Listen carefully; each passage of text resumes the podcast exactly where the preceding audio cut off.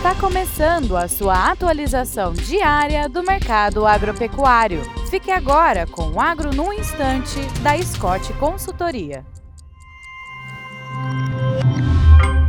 Olá, meu nome é Alcides Torres, eu sou engenheiro agrônomo e analista de mercado da Scott Consultoria. Estamos aqui para mais um Agro no Instante. E nessa edição falaremos da, do resultado da eleição presidencial na Argentina. E, e, o que o resultado dessa eleição significa para o agro brasileiro.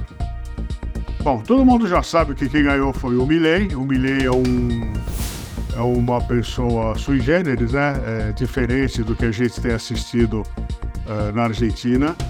E ele prometeu, entre tantas coisas, uh, fechar o Banco Central, eliminar o Banco Central, abolir todos os impostos de exportação, as famosas retenções, sem exceção, ele diz. É, pretende eliminar o imposto de renda bruto, pretende remover todas as restrições ao comércio internacional, incluindo contas, tarifas, permissões e autorizações.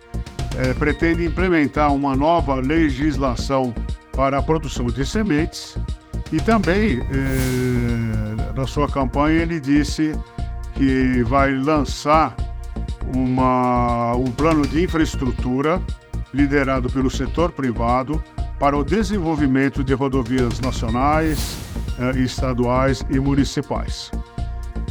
Bom, se ele fizer tudo isso, se ele fizer tudo o que ele prometeu, nós realmente teremos problemas com os argentinos, uma vez que eles já são eh, eh figuras de destaque no comércio internacional de soja e de milho, sem falar na carne bovina. Tá certo que o Brasil uh, predomina nesse mercado, mas a Argentina não é de fritar bolinho, né? A gente precisa tomar cuidado com eles.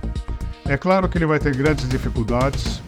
É, ele, na verdade, está dizendo que ele está tendo que mudar as estruturas, porque não adianta mudar as pessoas, porque as estruturas estão viciadas. Uh, ele não tem a maioria no Congresso, então essas mudanças serão penosas para ele. Mas de qualquer forma, se ele conseguir parte desse, dessas intenções, o Brasil também vai ter que correr atrás para se manter competitivo no que diz respeito à exportação de grãos e de proteínas. É isso aí, bons negócios e até breve.